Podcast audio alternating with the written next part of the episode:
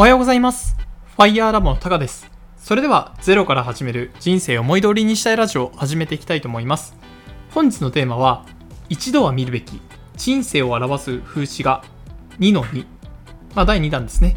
はい。とこちらはですね、あの前回、一度は見るべき人生を表す風刺画、まあ、第1弾ということを紹介させていただきましたと。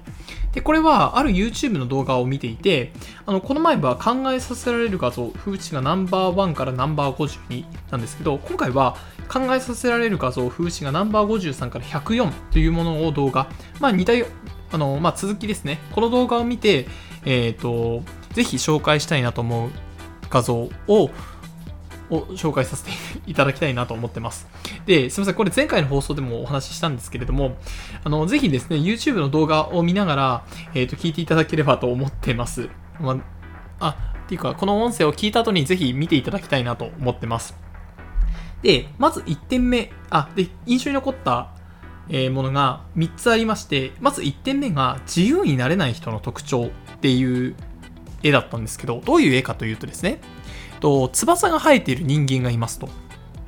なんだけど、足にですね、あの、あるものが引っかかってるんですね。で、飛べないっていう状態なんですよ。それがお金なんですよ。お金が、あの、たんまりと、まあ、金貨のようなものが足にひ紐づいていて、飛ぶ、飛ぶことができないよっていうところなんですけれども、まあ、これ自由になれない人の特徴で、翼があるので、羽ばたくことができない。お金に執着心がある人は、まあ、えっ、と、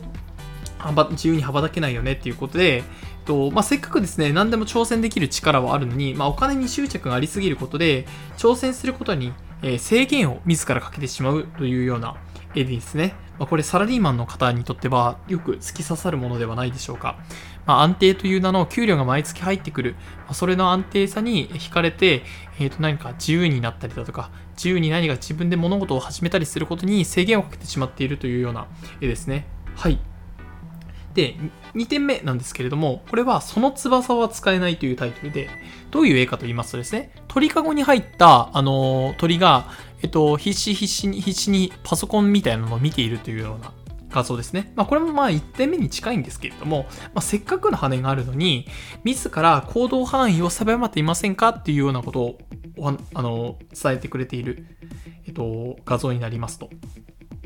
はい。でですね、これを見ると、やっぱり自分自身で行動範囲を狭めないようにしていきたいなということを思いました。で、3点目ですね。これ、ものすごく突き刺さりました。これ、現状維持っていうタイトルのものなんですけど、あのですね、どういったものかというと、暗い部屋の中にはしごがかかってるんですね。多分おそらくそのはしごっていうのは外の世界に行けるはしごなんですよ。でも、あの、どういう、あの、ある一人の少年というか人が、えっと、火を焚いてるんですよね。で、何で火を焚いてるかっていうと、はしごの一個一個の、なんていうんですかね、こう、は足かける部分を一本一本抜いて、薪にして火をつけてるんですよ。これ、せっかく外の世界に行けるはしごがあるのに、現状維持、まあ現在の安定のためだけに、えっ、と、その、外に行けるチャンスを無駄にし、無駄にしてとか、それを犠牲にして火を焚いている。もうこれまさにすごく突き刺さったもので、あのやはりですね、これ、まあやはり1、2と同様なんですけど、自分自身でやっぱり新しいことに挑戦するだとか、外の世界に行くチャンスっていうものを逃さないように、にしていきたいなと思うように、えっ、と、こういう絵のようにはなりたくないなということを、えー学びましたと。